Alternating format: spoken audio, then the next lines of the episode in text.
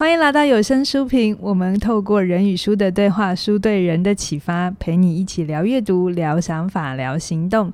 今天呢，我们要来带来的这本书叫做《专家之路》，我非常喜欢这本书的封面呢，因为像我们的课程专业有价，是不是？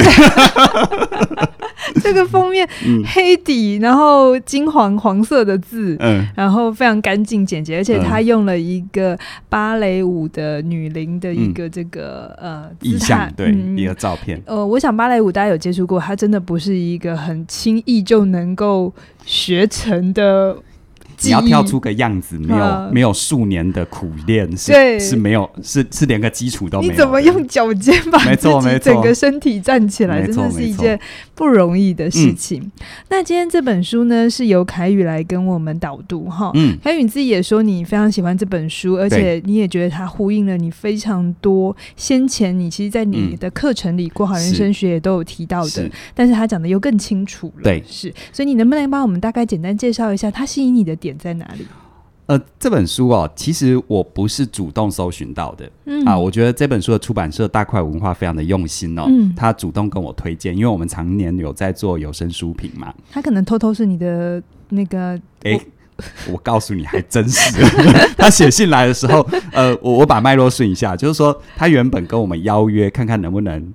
跟大家分享这本书，他信中就说：“因为我先前有分享过他们的另外一本书，叫做《好日子革新手册》，啊，对对。然后他听完之后就很有感，特别是。”特别是我里面讲到的一些概念，比如说，呃，如果我们没有先回到本质，弄清楚自己要的是什么，去追求一些身心灵的东西，就很容易用眼泪交换眼泪。然后他就说，他读到，他听到我讲完这句话，他就噗嗤笑出来了。所以他就觉得，他手上负责的书，他一定要找机会跟我推荐，然后看有没有有没有这个缘分，让我们来介绍。他真的很知道怎么让你买单呢？对啊，我这样说出来糟了，以后大家来 邀约都来这套这样子。他就是。他完全知道怎么行销你，然后你会买单。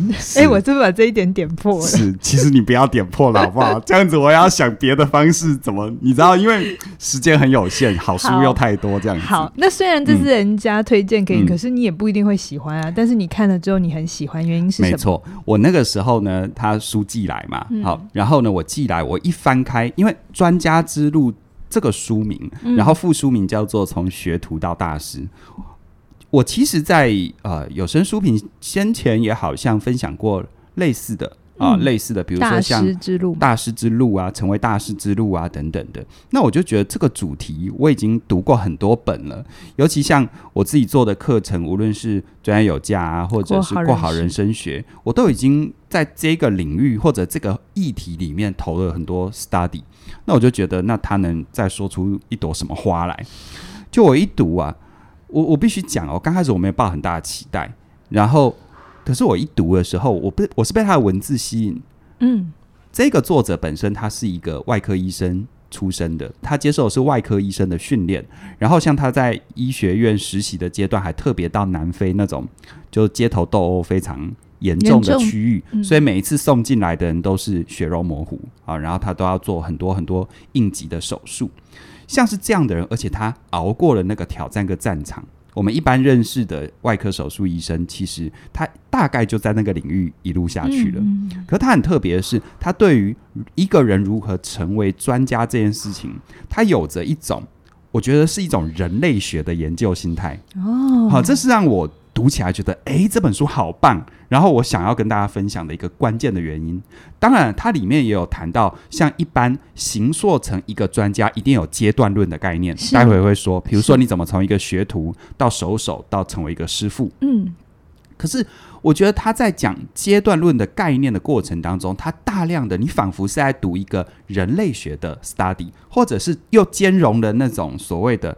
报道文学、采访文学，是因为他不仅是写自己身为一个外科医生的养成经验，而且他后来又转去一般内科啊、哦呃，一般科。一般科。那你知道这是在医学里面，这是两个完全不同的逻辑。好、嗯，那、哦、大家有机会可以去研究一下。一般来说，他们是不会互跨的。是，但他互跨了，而且他在过程当中，他还也他还去找很多，比如说他的书的开篇，他去。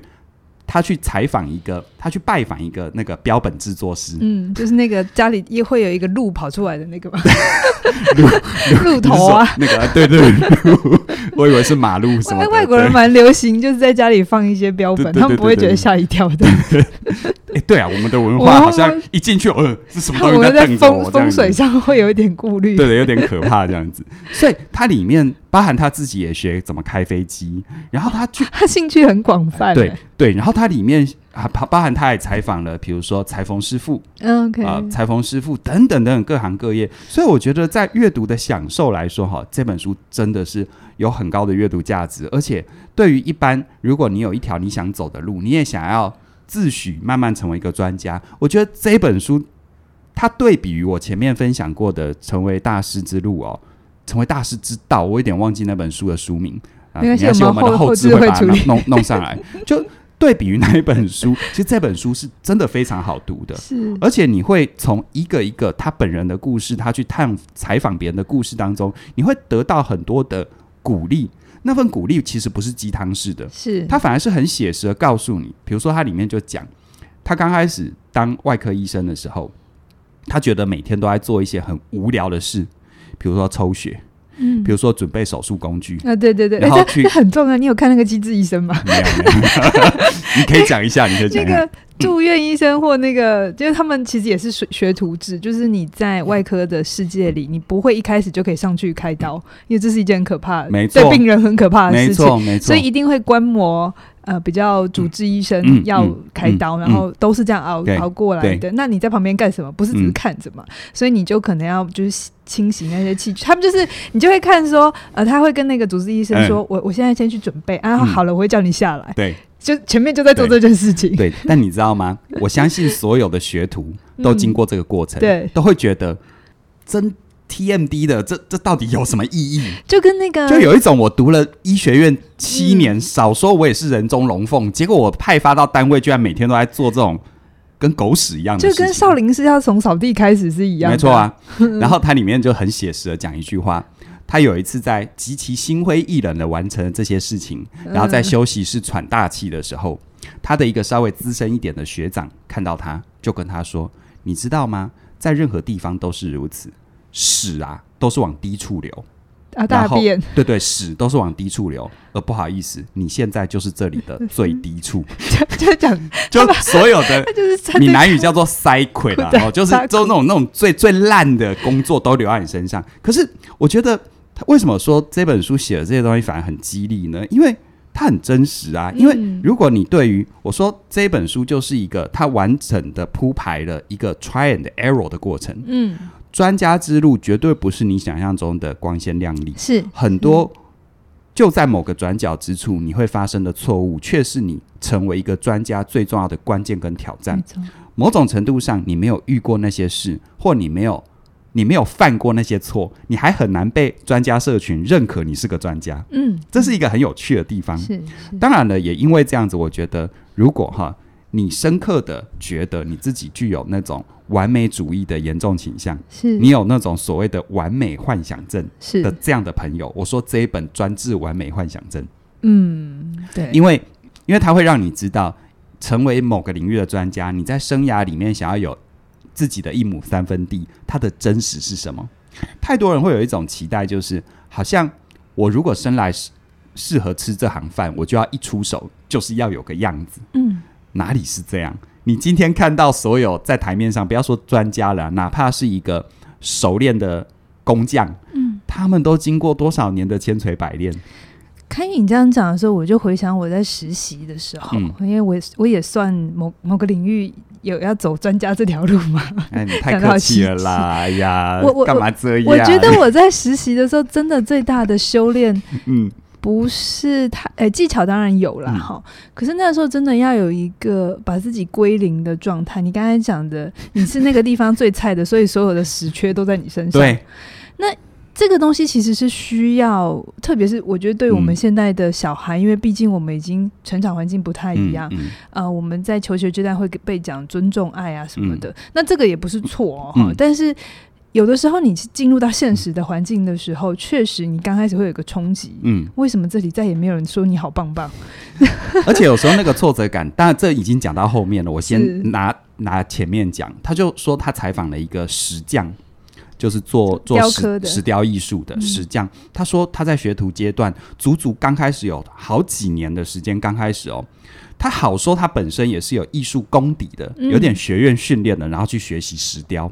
就他到了师傅的面前，他只管哈要怎么样把一块石头用他们的凿石工具劈开来，去劈出那个切面，嗯，是合格的。他说他足足劈了好几年，然后他每次问他的师傅到底哪里不对，因为他觉得这个切面很平整。对对对，他的师傅就是就是无法用操作性定义告诉他哪里不对，但是从师傅的角度一看就是不对。一直到好几年之后，他有一天终于批出来了。对，从此以后，连他自己都说不出来，他前面批的那个切面跟后面到底有什么差别。但是他，他说不出来，嗯，但他知道就是应该是后面那个。所以你知道日本的那个寿司之神小野二郎啊？对，在他的那个店里头，嗯、你要包那个 米，那个饭要包十捏醋饭，对对对，对对那你好多年呢，嗯。而且其实第一部好像我记得我看那个纪录片，好像不是捏醋饭，好像不知道是什么洗米什么，反正就是很。很基本，人家就说塞亏啊。所以，所以凯宇，你这样讲真的好挑战我们现代人对于学一个技艺或成为一家之言、一家的专就专家那种快一点，嗯，然后怎么样可以很快到？他完全颠覆，而且不不 prefer 这件事。所以我说这本书我自己阅读的第三个提示就是：如果你是想走捷径的。你每次看书上课都专门挑那种书名或主题，就是啊、呃，快速成功，三分钟成为大师什么之类的。三个月干嘛？这样？对对对，那你就忽略这一本。我直接告诉你，你不要看了，你应该会看不下去。因为你是你你心里就想要那样，那这本书我觉得对你一点帮助都没有。嗯，这不是对错啊，因为时代就是这样。可是如果你是愿意弯腰低头下苦功，或者是你你是想要好好的。不仅是磨练一份技术技艺，更重要一点是，你知道它背后可以帮你深化出一种对生命的态度。那我觉得《专家之路》这本书，你就千万不要错过。嗯，我真的是读了超有感。这个 memo 你现在看才贴这样有没有？我原本贴的是整个密密麻麻的，但因为待会要跟大家分享，我要翻书，贴的密密麻麻，我自己会翻不到。对，好、嗯，那现在我们已经知道这本书它呃可读之处是。那你刚才有讲到成为专家是有阶段论的，没错。那它怎么样去分类这这个阶段？对，它分成三个阶段哈，分成学徒、手手跟师傅啊。这个我们请后置帮我们 key 上去，大家书中都有每个章节前面都有去做这样的一个。呈现，那我们先从学徒开始讲起好了。其实学徒是蛮容易理解的啦。你在任何领域里面，你刚踏进，你是一个外行人，刚踏进去，你都是个学徒。嗯，好，哪怕他是一个外科医生，他经过了完完整的七年的外科医生的训练，诶。国外的学制，我有点忘记了，就至少好几年的外科医生学，然后进入进入医学院是七年，但是你就选科，然后进到外科之后还有很长一段，没错没错。然后像他自己接受外科的训练有没有？像他就讲一个很实际的，就是说他在学校上的解剖课程，真的到医院的时候，一个病患推进来。根本不是教科书写的那样啊，完全不一样。因为你知道那个生理结构有太大的个别差异。对。然后在现场里面，比如说，如果他颈部受伤，那一瞬间哪像是教科书上面的清清楚楚？你要摸那个器官哪摸得到？全部血肉模糊，所有的体液、所有的血液全部喷出来。不要再讲，我觉得好有画面哦。对，好。所以，所以我们说哈，其实任何人刚开始踏入任何领域，刚开始都是一个学徒的阶段。嗯、而学徒的阶段，你无法避免的第一个。就叫做苦熬跟磨练。你看他用的，对，所以我说，如果一方面，如果你你要想要克服自己的完美幻想，我觉得这本书刚开始就给你一个震撼教育，打破这件事吧。没有没有一个专家不是 try and error 过来的。我想到荣格的那个对峙永恒少年的做法，就是去受苦。嗯、没错，没错，它里面就讲哈，他说这个阶段你的责任就是服从，不是创新。所以很多人刚踏进一个地方，就 熊康熊康，有没有？对对，就是呃，做的事情没有比较多，但话一定很多。嗯，他就说这阶段你你你其实对这个领域是圆的，是扁的，它的真正的理路到底是如何？你在门外看跟进了门内是不一样的。这时候你先闭嘴好吗？你先了解状况。他说，这时候的工作既重复又无聊。嗯，他说他开玩笑，他好说也是个医生哎、欸，嗯、他只光抽血这件事情就严重打击他的信心了。他们有学这件事嘛？对不对？对，然后真的上了现场，每个个案的血管每个状况都不一样，然后。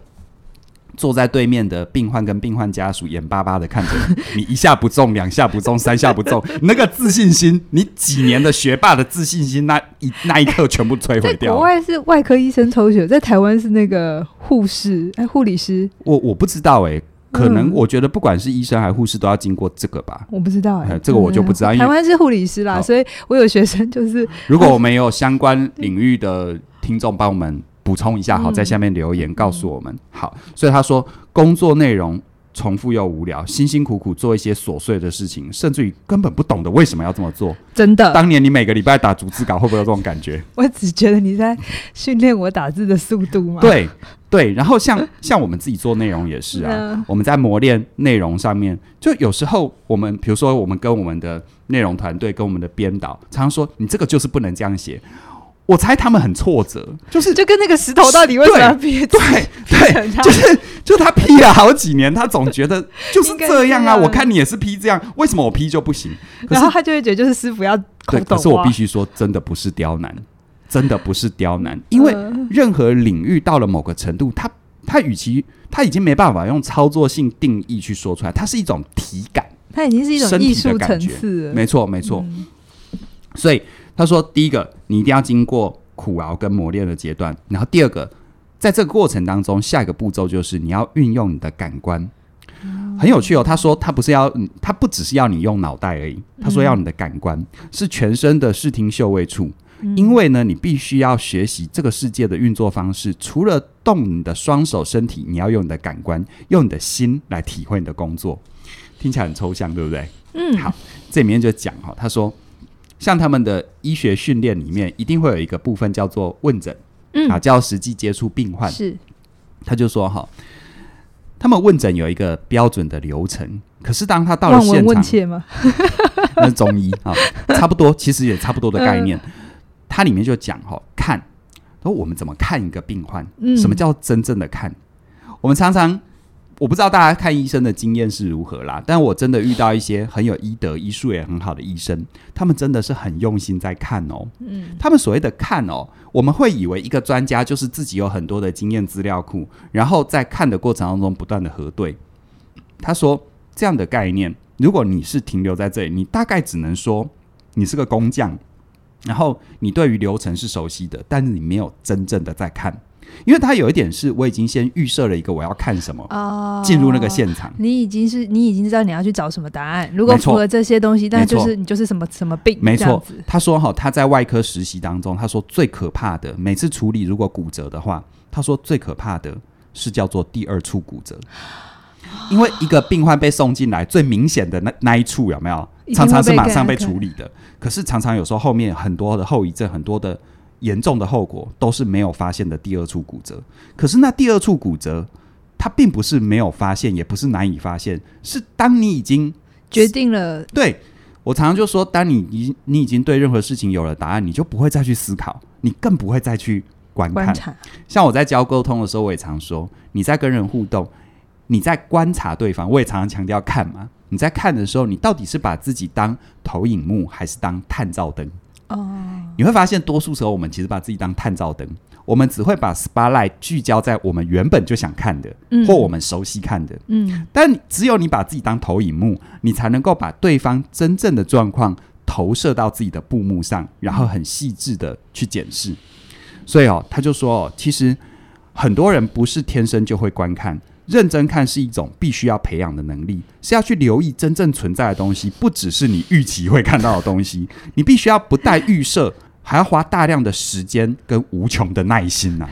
这真的好像智商想的，你必须全然的在那个当下，对啊，去去跟你的个案在一起。对。然后他说，学徒的 除了这个之外，还有第三个阶段，学徒的第三阶段叫做你要开始理解空间跟其他人的状况。嗯，就你要进入一个协作系统，比如说像外科手术就很重视器具怎么摆。对，合作是我们的词汇嘛，但他们的现场就是器具怎么摆，对对对，顺序绝对不能错。主治医生会标人。对，那你知道有时候有很多人进入一个环境开始学习一个记忆，他就会觉得，比如说我，我觉得我们做内容哈，我们也很像这种状况啊。有时候我们的内容团队也会被你或被我，就是修理一些东西。我猜他们心中可能也会有一种，有这么严重吗？对，为什么一定要这样？你为什么一定要这样安排？啊、呃，不好意思，其实就像是外科手术的训练一样，那个工具就是得放在那里。是、嗯，好，他的为什么？他当然讲得出一个道理。可是当我已经在手术台的时候，请问我有时间跟你解释为什么吗？真的，真的，真的。所以那个才我刚才有讲嘛，经济医生嘛，就回到那里，那个东西排好，如果那个顺序，而且。嗯在最后要核对嘛，嗯、最后关起来之后都很多器具要核对，嗯、都是有意义的。没错，嗯、所以你看哦，如果一个人一个人他抱着完美的幻想，尤其是那种自我必须是完美的，嗯、他只光在学徒阶段，他的自信心不知道会被摧毁。我们下一本巅峰心态来对峙这件事。嗯、没错，没错。那。嗯巅峰心态叫理论的背景嘛，这个叫实物实物的前提这样子。嗯、所以所以你看哦，空间跟其他人，然后再来学徒的最最后一个阶段叫做犯错与修正的过程。嗯，嗯，犯错与修正，它里面就提到一个哈、哦，他有去学开飞机，你知道吗？重点还不是在于开飞机这件事，重点是在于学飞机就跟我们学开车一样。嗯，到最后你一定要单飞，对不对？对，你一定要自己上路，对不对？对，他在某个阶段。他的教练就跟他说：“好，这一次他就一如往常的嘛，已经学了一段时间嘛，自己去飞行学校报到。而这今天教练就一派轻松的，也不做任何准备。他说：‘你的飞机在那里，油已经加好了，机械已经检查好了，今天你自己去。’他第一次单飞，然后他的教练因为都有航空的知识了嘛，就告诉他：‘你往哪个方向开，大概多少公里，你会看到一个银色的大水塔，在那里右转。’然后再几公里，你就会看到飞机场。那个是什么机场？从你在那里降落，降落在那边降落休息一下之后，再原路飞回来。回来他很紧张啊，就是单飞。就他第一次单飞就就犯了一个很严重的错误。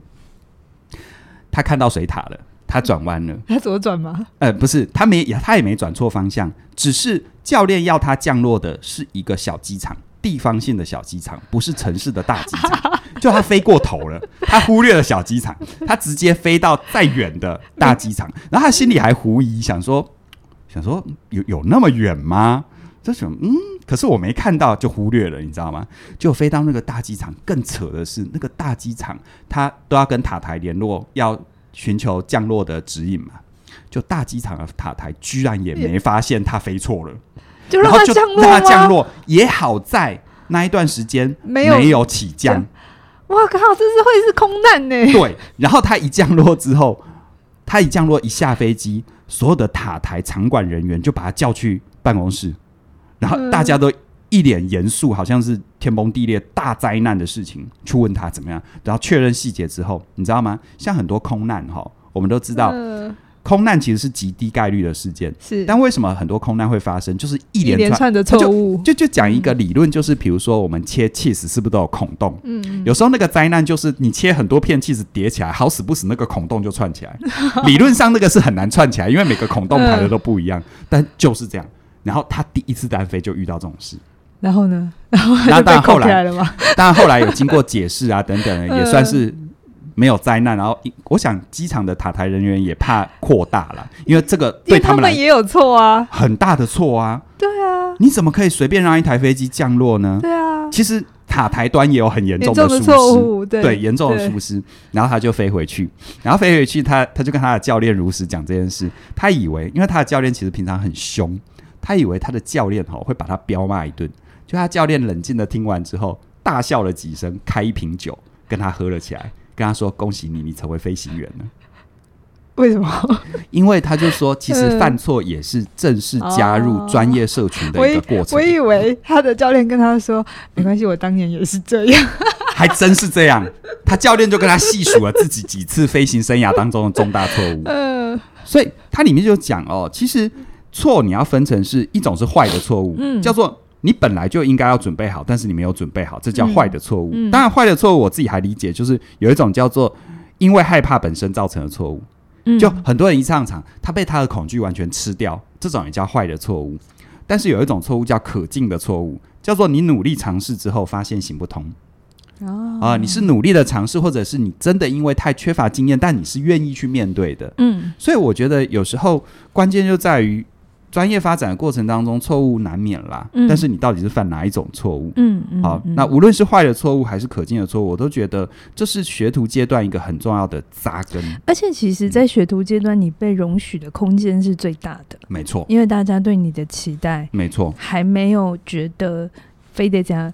这是优点，也是缺点。缺点当然就是刚才讲的，你会觉得有很多的，就是。要规定很多，你的自发性没有这么多，嗯嗯嗯、可是它也是你相对可以尝试的空间最大，对，对，因为大家会允许多一点。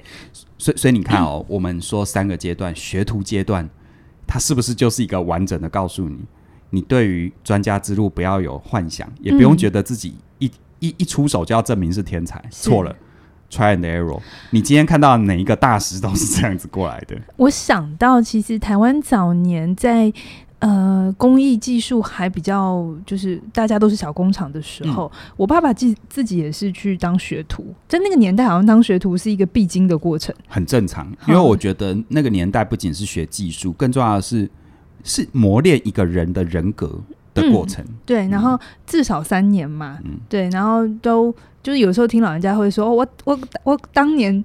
啊喏啊喏啊喏！我当初做啥呀？对对对对对，就是那种你需要弯下腰，你需要真的归零，把自己清空，放重新放东西进来，其实蛮重要的。对，嗯，所以其实学徒的阶段这样，接下来下一个阶段，如果你穿越了学徒的磨练，接下来就是熟手，嗯，啊，就是熟熟的熟练的 熟练的熟，在讲什么？熟手的阶段有几个？第一个他说哈。就是我们要特别注意哦，在这个阶段，可能你的技术已经有基本的功底了，但是也因为你技术有一个基本的功底，那这时候你能不能再去磨练？就是从你专注在技术，嗯，你知道，当我们像我自己学弹钢琴，我刚开始真的只能求我弹的是对的，或错误 最少。我记得你在弹的时候，你弹给我听，就是可以看得出来生疏。嗯，就是那个音，然后你在那边，然后那个手那边对嘛，对不对？对，然后，但你现在好多了，你现在是个流畅的状态。谢谢谢谢谢，我希望有机会跟大家分享我弹琴的状况。下一次有这书名就来一趟，来一一个钢琴，然后我们用你弹琴开场，这样。别闹了啦，伤大家耳朵，我还没这个自信。小星星，你弹的很好啊。哎。你知道我当初在还没有踏入这个领域，我觉得小星星算什么？结果我当我真的弹了莫扎特的小星星变奏曲的原曲，我还才真的觉得不简单。那个旋律很简单，弹起来真是不简单。这也正是熟手，我觉得你你接的很好哦。熟手第一个就是重点不是你，嗯，什么叫重点不是你呢？当我们太专注在我们的表现形式或表现的内涵的时候，我们会忽略我们做任何事情都指向他人。比如说，一个石匠，你雕塑的任何东西，是不是要雕给别人看？嗯、对，或者是你要雕实用的东西？对。所以这里他就提到一个事情哦，无论你是艺术家、科学家、临床医师还是技师，在这个阶段，你要把注意力从自己身上移开，从自己转移到他们。嗯，我创造什么体验？比如说，一个医生，除了你的医学技术、开刀技术之外，那你给病患什么样的体验？你要开始留意这件事了。OK，嗯，所以当。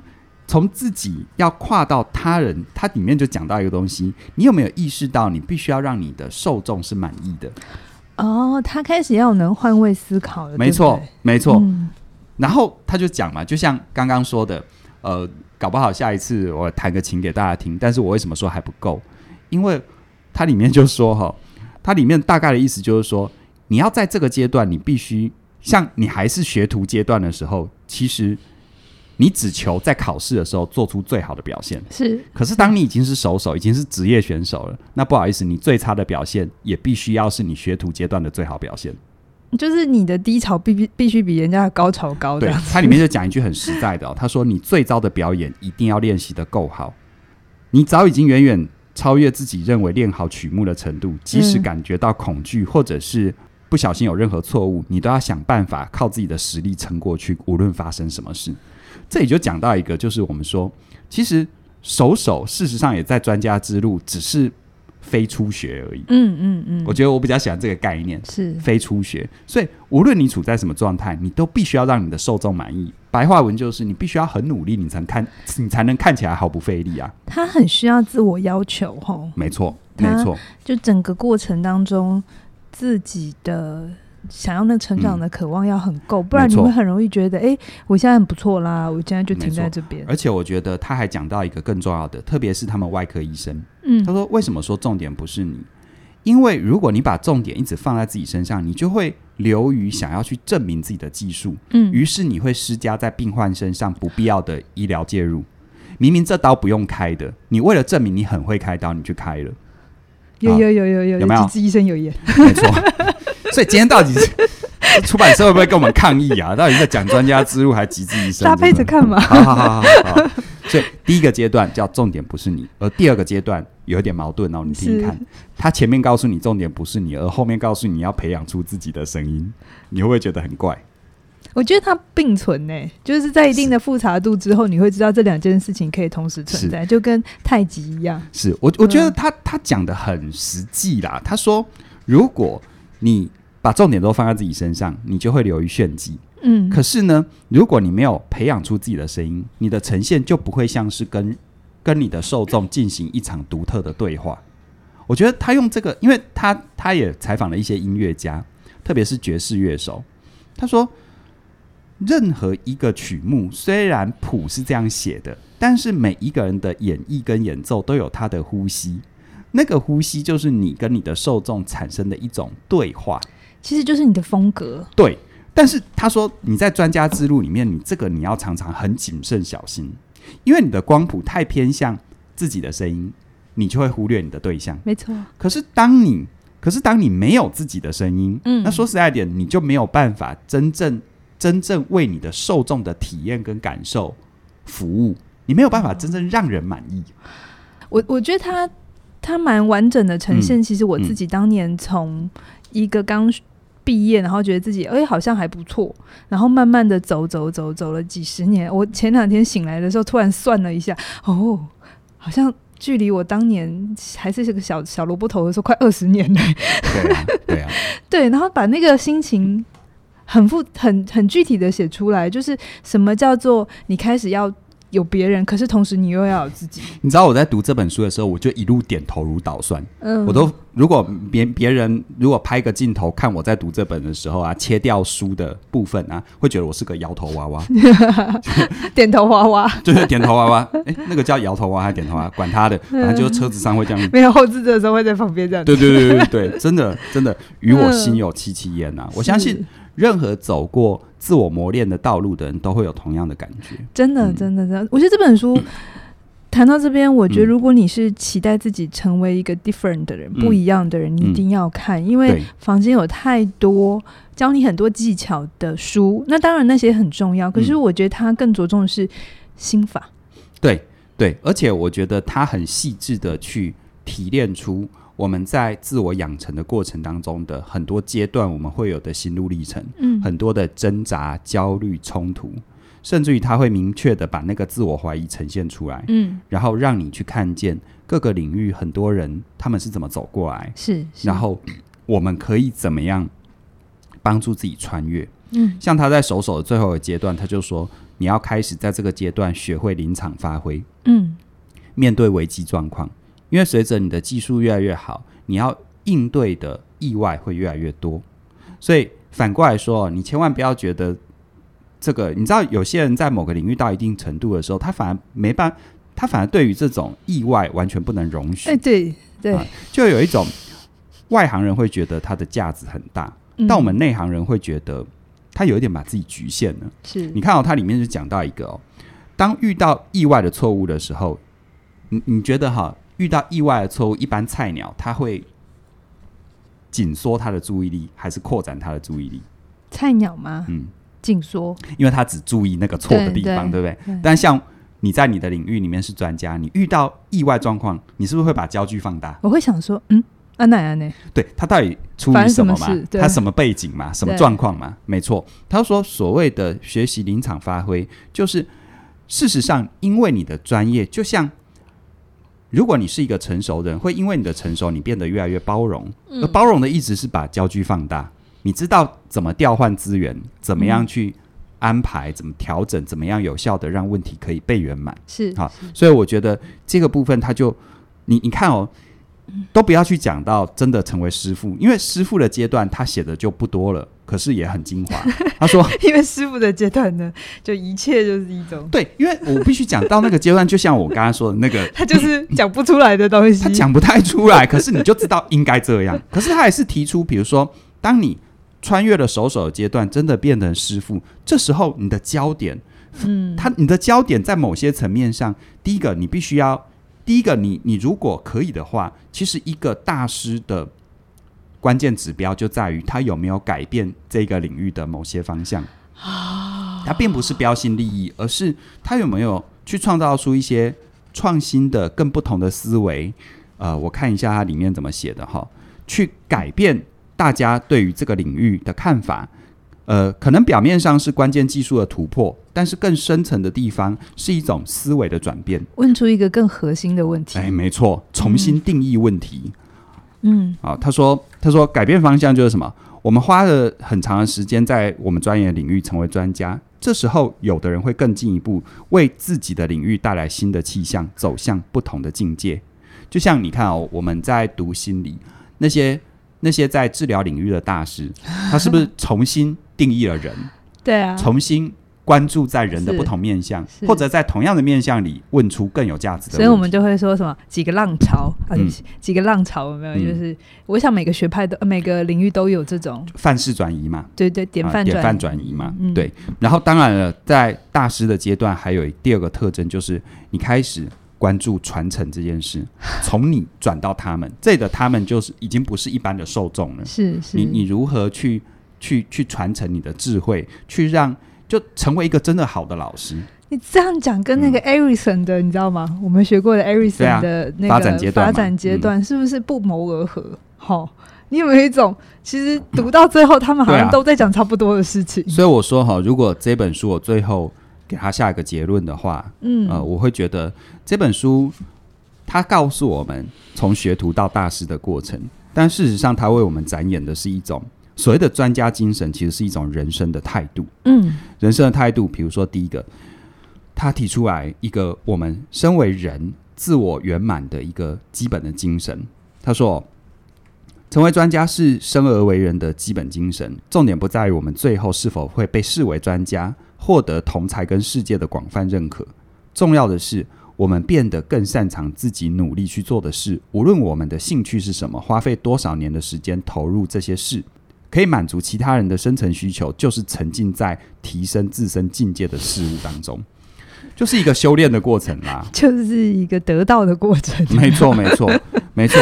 然后他，我觉得这跟打怪也是一样的啊。对，我觉得专家精神为什么那么重要？因为你有没有发现，我们的时代因为资讯取得太容易，嗯，也因为资讯取得取得太容易。你看，我就常常打个比方，我们现在做学术研究，是不是要检索真的太方便了？跟跟早年真的是容易很多，可是早年坐在家里，全世界的文案、文献都可以。可是早年哈，早年，但我的时代就不是了啦。我们说在前辈，他们是不是要跑图书馆？对，对对，然后跑图书馆不是你跑就找得到，你还要学检索系统。我记得我在台大图书馆快要崩溃。是我不是说我们要回复到那里，我只是说当年的那些他们。跑图书馆，只光那个跑的过程，他从他的家里宿舍到图书馆的移动过程，在浩瀚书海里面搜寻的过程，其实就已经在建立他的专家精神。在他还没有看到任何一本文献之前，哦，真的呢。我记得那时候有的时候，为了得到一个文献，而且你也不确定，只是因为别人引用，然后你觉得可能跟你有关，但因为可能那时候还没有把它上传成电子档，嗯嗯、然后你一查啊。嘉义图，然后你这个时候只有两个选择，你自己去，要不就是开始动用你所有的人脉，就是谁在嘉义帮我印一篇 paper 好吗？对，对，所以所以你看哦，所以你看哦，其实当然我再强调哦，有些东西回不去啊，你你你你现在逼自己一定要像个苦行僧，我觉得也大可不必。嗯，但只是当这个时代给我们这么方便的工具，其实我们如果没有觉察的话，我们会很容易在。看待任何领域的时候，从一个原本应该是要参与者的角度，变成是观看者的角度。真的，你只是在看，嗯，你就会以为你看了就你就等于你懂了，但是你看了距离你懂的还有距离你真的会做做得出来。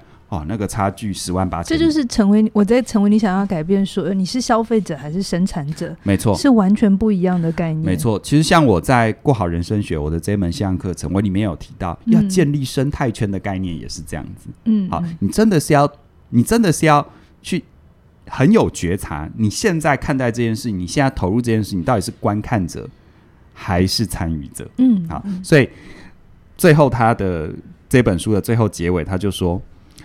我认为啊，专家之路永远没有收工日的概念，这恰巧是专家修炼之路的精神。这是一种永无止境的过程，带有遥不可及的目标，但是能够满足我们所有人心中的最大渴求。然后他经过了一段叙述说：“我知道自己永远办不到，但不会停止尝试。”Never ending story。我今天听完之后啊，嗯、我想要下一个我自己的 comment，就是一个嗯。呃分享，我觉得成为专家之路，他在修炼一个很核心的人的本质，叫做 变得更有耐心。就是对于你想做的事，你想成为的人，特别在现在的时代，其实有太多东西会让我们觉得我们很容易可以达到，而去扭曲了我们对自己的想象跟这个世界的认识。嗯，嗯，嗯，成为专家，其实就是成为一个更有 patient 的人。patient，他现在是医生，对，不不，他是病人，他是病人。patient，他也是耐心。我是说，这个作者是医生啊，对，外科医生，他是 patient，对，就还有一种特别的隐喻，对，就是 patient，把自己放的更有弹性、更有耐心一点。这也是我自己在现在现在这个阶段跟自己讲的。我对我自己的期待已经从那个学徒阶段，很急着想要证明，很怕什么技巧不会，嗯。到现在大概你就都知道了，然后我开始发现有些事情你需要耐心才会有变化。嗯、对，嗯、你要让，你要让，你要让，你不是急着去追时间，你要让时间穿过你。是是，所以今天非常的推荐大家这本《专家之路》，它很好读，嗯、而且你读的时候，如果你很有呼应的话，我相信你其实，在你的生活里，也在你的专家之路上了。我相信你会跟我一样变点头娃娃。对对对，那呃，像我们自己的过好人生学，如果你对于一些其他的做法会更知，想要知道。更具体怎么做，也可以搭配使用。嗯、但无论如何，这本书真的真的非常的推荐给你。不管你现在是几岁，你现在是处于要进入任何一个学徒阶段，然后很害怕做错，哎，我要选这一科好还是那一科好？也许这个这本书会给你一些。不一样的思考。那如果对啊，人生没有白走的路嘛。对，嗯、那如果你是已经熟手阶段了，你可以怎么再去看待你自己的专业，让它更不一样？而如果你已经觉得哇，你在这个领域已经二三十二三十年了，那传承这件事情，你又怎么看待它？对，这样子。嗯，好哦，今天非常开心跟介跟大家介绍这边，呃，谢谢大家的收听。那记得去订阅我们的有声书评，我们在 Podcast 有自己的独立的频道，就搜寻有声书评。有声书评，对。嗯、那无论你在哪里听我们 YouTube Podcast、Apple 啊，还是 Google 还是 Spotify，Anyway，太多了，点不完了。哦、Anyway，没有关系。如果你有任何想跟我们分享的，记得呃去给我们一些 feedback，我们都会很开心。是的，好，那今天到这边喽，谢谢大家。大家，拜拜。